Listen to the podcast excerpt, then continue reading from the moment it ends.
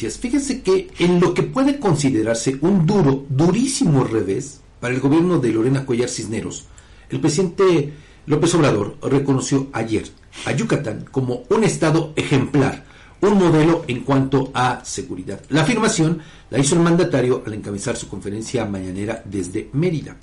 Yucatán es el estado de la República con menos delitos, el más seguro del país, insistió el jefe de la nación ante el gobernador de aquella entidad, Mauricio Vila. Las palabras de López Obrador echan por tierra el discurso que durante muchos meses ha propalado la gobernadora morenista Lorena Cuellar, quien no se cansa de presumir que Tlaxcala, según ella, es el estado más seguro de todo el país. El discurso presidencial fue corroborado por el titular de la Secretaría de la Defensa Nacional, Luis Crescencio Sandoval, quien ensalzó a Yucatán como la entidad federativa con menor incidencia delictiva. Por ejemplo, refirió que ese estado ocupó el último lugar nacional en homicidios dolosos, pues hasta noviembre del año pasado únicamente tenía registrados 31 casos.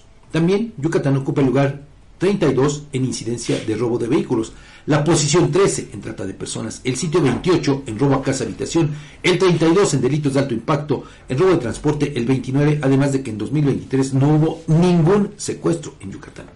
En contraparte, de acuerdo con datos de la organización Causa en Común, por ejemplo, aquí en Tlaxcala, Tlaxcala ocupa el primer lugar nacional en linchamientos y en intentos de ajusticiamiento por parte de pobladores de diversos municipios. Además, en diversas ocasiones, la propia gobernadora ha dicho que el robo de autos es el principal dolor de cabeza de su administración y no puede con él.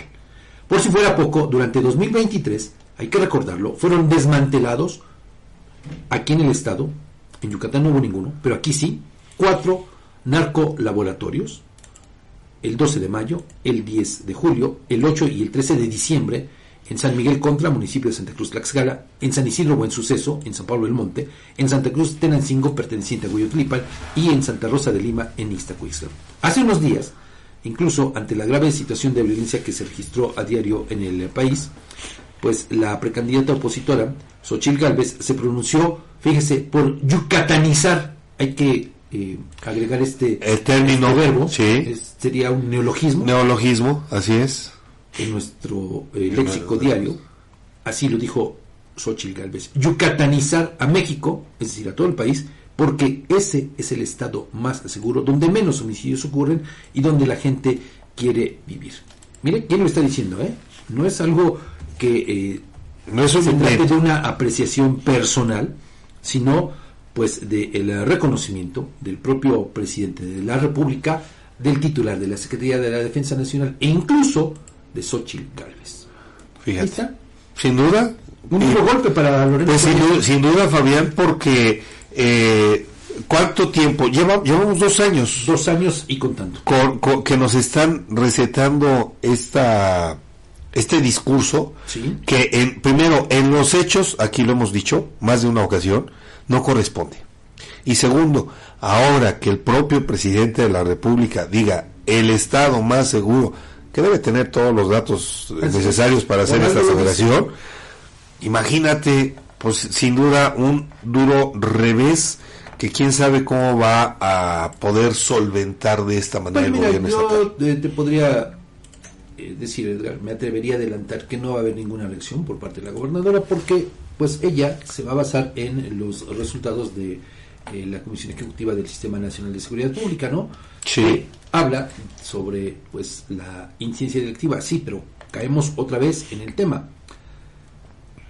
Uno, eh, una información son los datos oficiales los de los delitos que se denuncian y otra que esa es la realidad muy distinta de los delitos que se cometen y no se denuncian, la famosa cifra negra. Así es. Y bueno, lo vemos a diario, Sí. lo vemos a diario en tantas y tantas eh, actividades ilícitas que ocurren en la entidad, ¿no?